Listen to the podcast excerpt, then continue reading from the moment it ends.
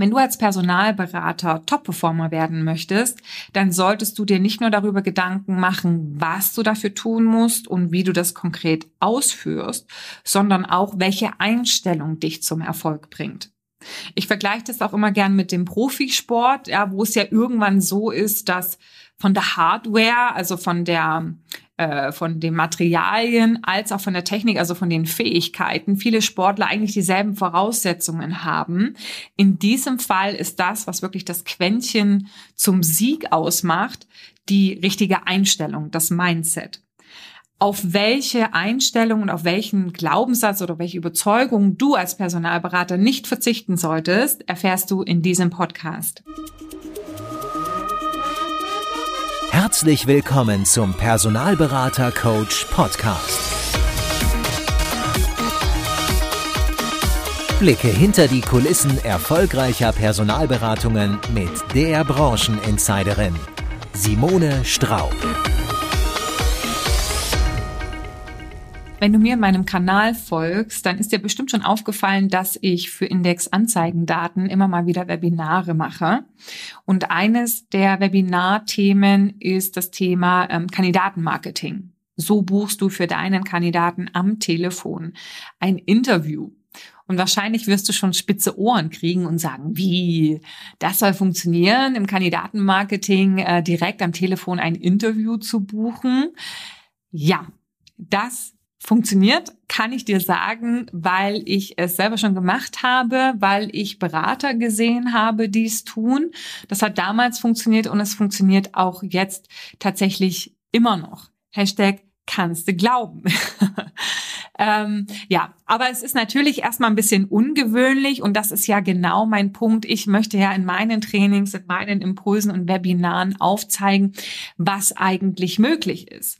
Nur was ich dann ganz oft erfahre, ist eine Ablehnung und eine Ungläubigkeit bis hin zu einer Überzeugung, dass man sagt, ja, aber das ist ja voll schwierig und ich kann mir nicht vorstellen, dass das funktioniert und so weiter.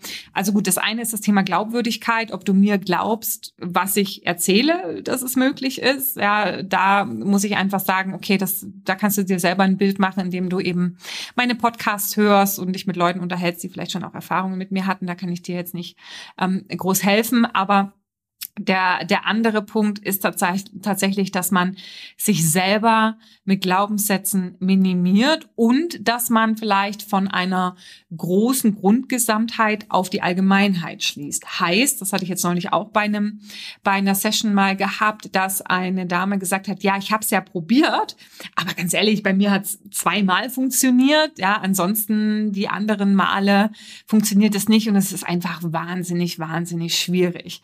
Ja, das mag schon sein. Ich kann dir ganz ehrlich sagen, ja, natürlich ist es nicht wahrscheinlich, dass wir in jedem Gespräch, wenn wir einen Kandidaten vermarkten, ein Interview buchen.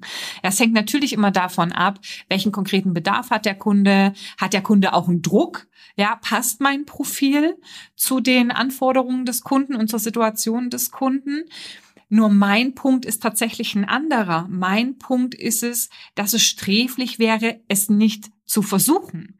Ja, weil auch du als Berater hast eine Möglichkeit, die Wahrscheinlichkeit zu beeinflussen, dass im Telefonateninterview gebucht wird. Und der Fakt, dass es funktioniert, ganz ehrlich, würde mir schon ausreichen, dass ich es in jedem Gespräch neu versuche. Und du kannst natürlich als Berater die Wahrscheinlichkeit beeinflussen, dass ein Interview gebucht wird. Und ähm, wenn ich jetzt zum Beispiel höre, man macht Lebenslaufmarketing in der Form, dass man ins Gespräch einsteigt und sagt, ah, hier, ich habe da eine Stellenanzeige gesehen, ähm, äh, Frau Meier, habt da einen ganz interessanten Kandidaten, der passen könnte, kann ich Ihnen das Profil schicken? Da muss ich sagen, äh, ja, Ziel verfehlt. Ja, weil ich habe an der Stelle mir das komplett schon zugemacht, das Telefonat. Ich habe gesagt, kann ich Ihnen das schicken? Der Kunde sagt eigentlich nur noch ja und Ende Gelände. Ja, also das heißt, jetzt in dem Moment noch ein Interview zu buchen, wird schwierig. Wieso auch? Der Kunde weiß ja auch eigentlich gar nicht, was ich von ihm möchte. Ja, also das heißt, ich kann durch die Art und Weise, wie ich das Gespräch eröffne, welche Fragen ich stelle und welche Argumente ich dann natürlich auch auswähle, am Ende die Wahrscheinlichkeit erhöhen, am Telefon ein Interview zu buchen. Nur wenn ich so mache, wie ich es gerade gesagt habe, dann wird das nicht. Ja, und das ist genau mein Punkt, dass ich sage, okay, natürlich wird es jetzt nicht in jedem Gespräch funktionieren, ja, aber die Frage ist ja, lasse ich es deswegen komplett sein? Das wäre ja praktisch so, also ich wollte es eigentlich nicht bringen, aber es ist ja praktisch so, das wäre ja eigentlich auch so, ne, Kleinkind versucht laufen zu lernen, fällt x-mal hin, sagt, funktioniert nicht, ich höre auf, ich mach's nicht, ich versuch's gar nicht erst. Das ist ja schade und es ist Quatsch, ja. Und es ist auch nicht die richtige Einstellung, ja. Also die richtige Einstellung ist, es ist besser, hoch zu schießen und zu verfehlen, als tief zu stapeln und zu treffen. Für unseren konkreten Fall hier heißt es, dass ich in dem Moment, wo ich versuche, ein Interview zu bekommen und das Gespräch erstmal gut eröffne, Fragen stelle und so weiter, am Ende wahrscheinlich mehr erreiche, auch wenn das das Interview nicht ist. Ja, aber vielleicht komme ich dann ins Gespräch und ähm, es wird bemerkbar, dass es eine andere Stelle gibt, wo ich unterstützen kann. Ja, oder ich kann mir ein konkretes Follow-up für dieses Profil legen, dass ich weiß, jetzt gerade noch nicht akut interessant, weil man erstmal in der Sichtung ist, ja, aber vielleicht in zwei Wochen. Ja, und dann habe ich aber schon mal mit dem Kunden auch übers Profil gesprochen. Das heißt, wenn ich dann das Profil irgendwann schicken sollte, dann schaut er sich es mit einer ganz anderen Brille an oder schaut sich es überhaupt erstmal an, weil er weiß, okay, man hat drüber gesprochen, das könnte interessant sein. Ja, man macht, man hat auch ein konkreteres Commitment, um dann irgendwann wieder den Faden aufzunehmen. Das heißt, man hat viel mehr, wenn man versucht, hoch zu schießen, als wenn ich gleich von vornherein vom Minimum ähm, ausgehe. Und das ist die wichtige Message, dass ich sage, bloß weil offensichtlich auch in den meisten Fällen nicht so funktioniert, wie ich mir das vorstelle, höre ich bitte, bitte nicht auf, es zu versuchen. Weil für die Fälle, wo es funktioniert, liegen die Vorteile klar auf der Hand. Ja, es sind einfach beschleunigte Prozesse. Ja, ich habe einfach schneller ein konkreteres Commitment. Und du selber weißt, wie schwierig es ist, ähm, einen Ansprechpartner ans Telefon zu kriegen. Und wenn ich diesen Ansprechpartner dann ans Telefon bekomme, wäre es wirklich sträflich, es nicht zu versuchen, das Maximum herauszuholen. Ja, weil ansonsten ist das Gespräch schneller vorbei, als ich denken kann und dann telefoniere ich wieder ewig hinterher, bevor ich irgendwas vom vom Kunden höre. Ja, und das ist nur ein Beispiel stellvertretend für ganz viele, die man sich eigentlich rauspicken kann. Ja, es geht ja eigentlich dann auch weiter mit dem Thema Fachbereich. Ja, ich spreche auch immer wieder darüber, auch im Zusammenhang mit Kandidatenmarketing, welchen Vorteil es hat, den Kandidaten an den Fachbereich zu verkaufen.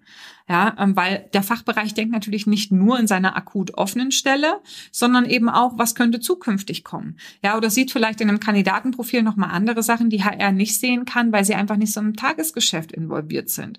Und immer wieder höre ich dann die Sachen, ja, aber ähm, HR möchte, dass wir über ein Fach, äh, dass wir nicht über den Fachbereich gehen, ja, die, die verbieten mir das und so weiter. Und dann sage ich, ja, das stimmt. Nur ich kann deswegen nicht aufhören, darüber zu sprechen, welche Vorteile es hat, über einen Fachbereich zu gehen, weil bloß weil, keine Ahnung, je nach Kundenstruktur bei dir, 50 oder 60 Prozent ähm, der, deiner Kunden sagen, bitte nur über HR, äh, werde ich mir nicht die Vorteile kaputt machen, die die anderen 40 Prozent der Gespräche hätten.